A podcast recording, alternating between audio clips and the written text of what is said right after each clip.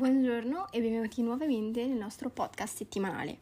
Oggi tratteremo un importante fisico che, attraverso le sue invenzioni, è riuscito a cambiare la società. Il suo nome è Nikola Tesla.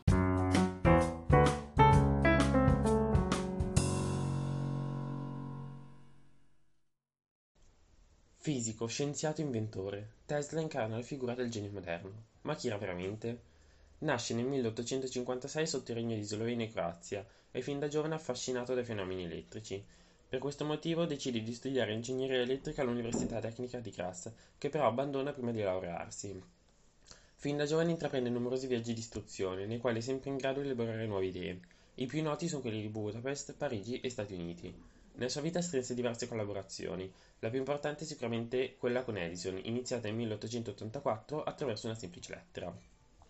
Una volta giunto in America, Tesla inizia a lavorare all'Edison Machine Works, dove gli venne affidato l'incarico di ottimizzare il generatore di corrente continua dell'azienda. Lo scienziato porta a termine brillantemente il suo lavoro e assicura alla società importanti profitti, ma viene poco ricompensato. Per questo motivo decide dunque di licenziarsi. Nonostante questo spiacevole evento, le forti divergenze tra i due geni non erano tanto di carattere economico, ma riguardavano principalmente questioni scientifiche. Edison non credeva alla corrente alternata, mentre Tesla ci vedeva il futuro. Il conflitto tra i due scienziati fece iniziare una guerra della corrente elettrica. Tesla, grazie ai suoi nuovissimi brevetti innovativi, riuscì a catturare l'attenzione dell'industriale George Westinghouse. Quest'ultimo, ingegnere e inventore, credeva fortemente nelle nuove scoperte di Tesla e decise dunque di acquistare svariati brevetti. Grazie alle ridotte perdite di energia, Westinghouse poté erigere le sue centrali all'esterno delle città. Inoltre, i suoi cavi di rame erano meno spessi di quelli richiesti dalla corrente continua e i costi per le linee elettriche erano minori di quelli sostenuti dalla concorrenza. In questo modo riuscì a vendere l'elettricità a prezzi più favorevoli di Edison e presto si ritrovò ad avere più clienti. Edison però non rimase a guardare e decise di passare al contrattacco. Raccolse informazioni sugli incidenti che coinvolgevano la corrente alternata, scrisse e fece pressioni sui politici. Una volta rimasto solo e senza forte disponibilità economica, Tesla decise di mettersi in proprio, fondò la sua società e scommise tutto sulla corrente alternata. Dopo poco, però, i suoi finanziatori ritirarono gli investimenti e la società chiuse. Iniziò un periodo duro per Tesla, che senza mai smettere di studiare e sperimentare, si impegnò in piccoli lavori diversi. Nonostante tutto e tutti, nel 1887 lo scienziato mise a punto il primo motore a induzione di energia alternata, dando vita alla sua scoperta più significativa. Tesla trasferì la sua attività in una presso Colorado Springs nel 1899, ma lasciò il luogo nel gennaio 1900. L'esperienza si concluse negativamente, fino alla demolizione del laboratorio, ma la sperimentazione di quegli anni preparò Tesla alla costruzione di un'infrastruttura per la trasmissione senza fili, nota come Torre Warden Cliff, a Long Island, operativa nel giugno 1903. Nonostante fosse sua l'invenzione, l'ufficio brevetti americano assegnò il progetto della radio a Guglielmo Marconi, rubando in un certo modo l'idea. Con l'invenzione di Tesla, Marconi riuscì a vincere il premio Nobel per la fisica del 1909. Solo dopo la sua morte, avvenuta nel 1943, la Corte Suprema degli Stati Uniti d'America riconobbe Tesla come il vero inventore della radio.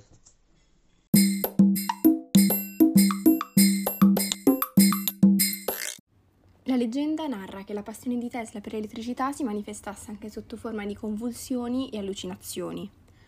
Non si sa se queste folgorazioni contribuirono effettivamente ai suoi lampi di genio, ma certamente la sua patologia contribuì alla sua nomea di scienziato pazzo.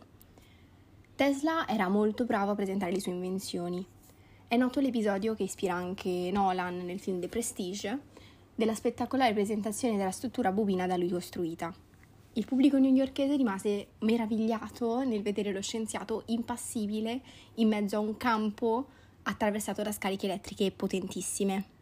Tuttavia, anche a causa di queste performance, Tesla venne sempre più identificato come mago dell'elettricità o poeta della corrente e sempre meno come vero e proprio scienziato. Si pensi che ancora oggi si trova molta letteratura che propone il mito di Tesla come l'uomo arrivato dal futuro o capace di parlare con i marziani. Anche il fatto di non comparire nell'albo dei vincitori del premio Nobel contribuì a sminuire la sua fama come scienziato, relegandolo sempre di più al ruolo di inventore pazzo.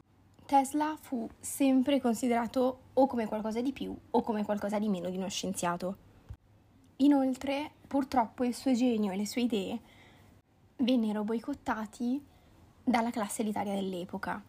Già oltre cent'anni fa c'era la visione di un mondo con l'energia pulita e gratuita da non misurare con un contatore, per poi mandare una bolletta da pagare a ogni singolo cittadino. Si contemplava invece un nuovo modo di vivere in un mondo moderno con l'energia fornita liberamente dal pianeta. L'oligarchia economica del tempo non volle ovviamente rinunciare ai notevoli profitti che provenivano dall'imporre ad ogni cittadino di pagare una quota in denaro per vivere nel mondo civilizzato.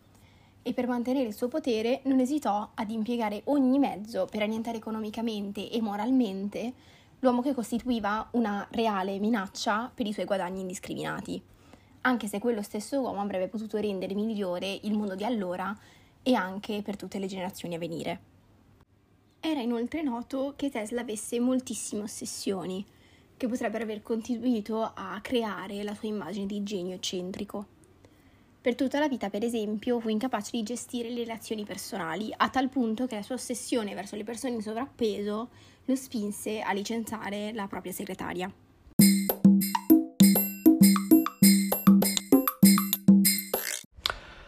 Passiamo dunque ad analizzare come Nikola Tesla si avvicinò all'ambito della fisica. Infatti già dai primi anni di formazione gli si distinse particolarmente negli studi di matematica ed altrettanto di scienze. Tesla infatti frequentò il ginnasio a Karlovac in Croazia e poi ingegneria meccanica ed elettrica all'Università di Graz e di Praga. A Graz ebbe modo di osservare una dinamo ovvero un generatore di corrente continua per mezzo di campi magnetici, ed iniziò a focalizzarsi sui vantaggi che potevano derivare dall'utilizzo della corrente alternata. Tesla, fin da giovane, sognava di lavorare con Edison e successivamente riuscì a divenire suo assistente. Ebbene, tra le caratteristiche di spicco che contraddistinguono eh, la sua personalità c'è senza ombra di dubbio il fatto che fosse dotato di una immaginazione prodigiosa che gli permetteva di visualizzare le sue macchine nei minimi particolari senza doverne disegnare né modelli su carta e voleva rendere le proprie visioni reali e concrete. Quelle visioni, tuttavia, diven- divennero vere e proprie ossessioni e queste spaventano le persone. Infatti fu così che si creò questa sorta di mito o questa sorta di opinione popolare che ritrae eh, Tesla come una sorta di scienziato pazzo, potremmo dire.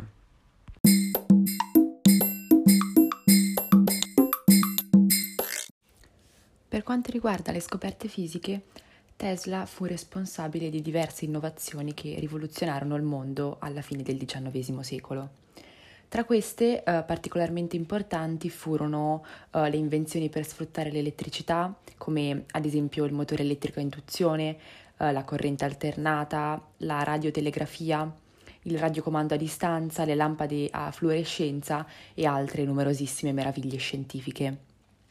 In effetti non è esagerato affermare che la corrente alternata polifase di Tesla e non la corrente continua di Thomas Edison inaugurò eh, la moderna epoca tecnologica, dando inizio a una seconda rivoluzione industriale. Infatti ancora oggi, eh, prima di essere trasformata in energia continua, la corrente viene trasportata dalle centrali elettriche alle nostre abitazioni sotto forma di energia alternata. Eh, la minor dispersione di corrente e di conseguenza il maggior risparmio energetico che ne consegue uh, sono diventati possibili grazie all'applicazione concreta dei brevetti di Tesla. Infatti uh, Tesla era convinto che la corrente alternata consentisse un miglior trasporto di energia con una minor perdita. Uh, era infatti convinto che le perdite nella trasmissione di elettricità uh, dipendessero dall'intensità della corrente che scorreva nei conduttori. Aumentando la tensione con un alternatore, l'intensità di corrente sarebbe diminuita e questo avrebbe consentito una riduzione delle dispersioni.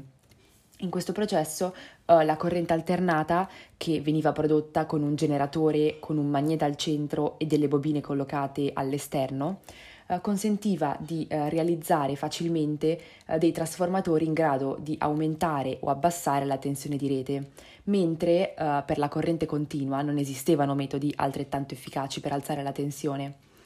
Poi successivamente, eh, prima di provvedere alla distribuzione diretta ai clienti, eh, la tensione si faceva tornare a livelli sicuri, quindi a livelli più bassi.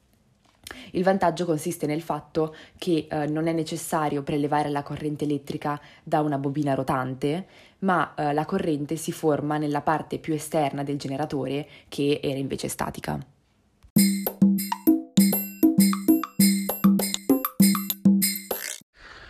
Dunque, tra le altre interessanti invenzioni di Tesla troviamo appunto le lampade a fluorescenza, ovvero lampade al neon che hanno sostituito le lampadine ad incandescenza. Quelle ideate da Tesla, infatti, riuscirono ad abbassare notevolmente i consumi di elettricità e duravano molto di più. Ecco come funzionano. Ai due poli estremi del tubo che compone la lampada viene applicato un elettrodo.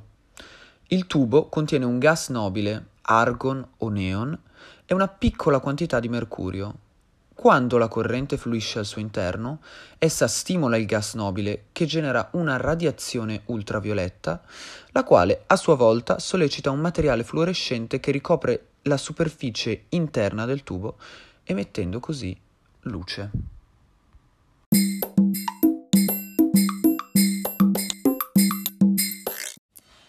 Infine, eh, degna di nota è anche la Wardenclyffe Tower, ovvero una torre progettata dall'architetto uh, Stanford White sulla base di esperimenti e brevetti di Tesla stesso.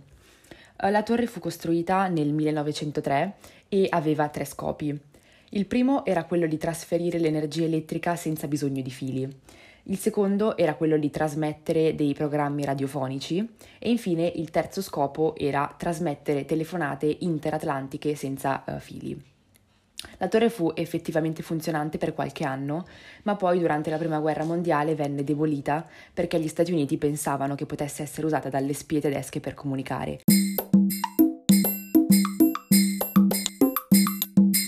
Infine ci teniamo a ringraziare tutti per la vostra preziosa attenzione.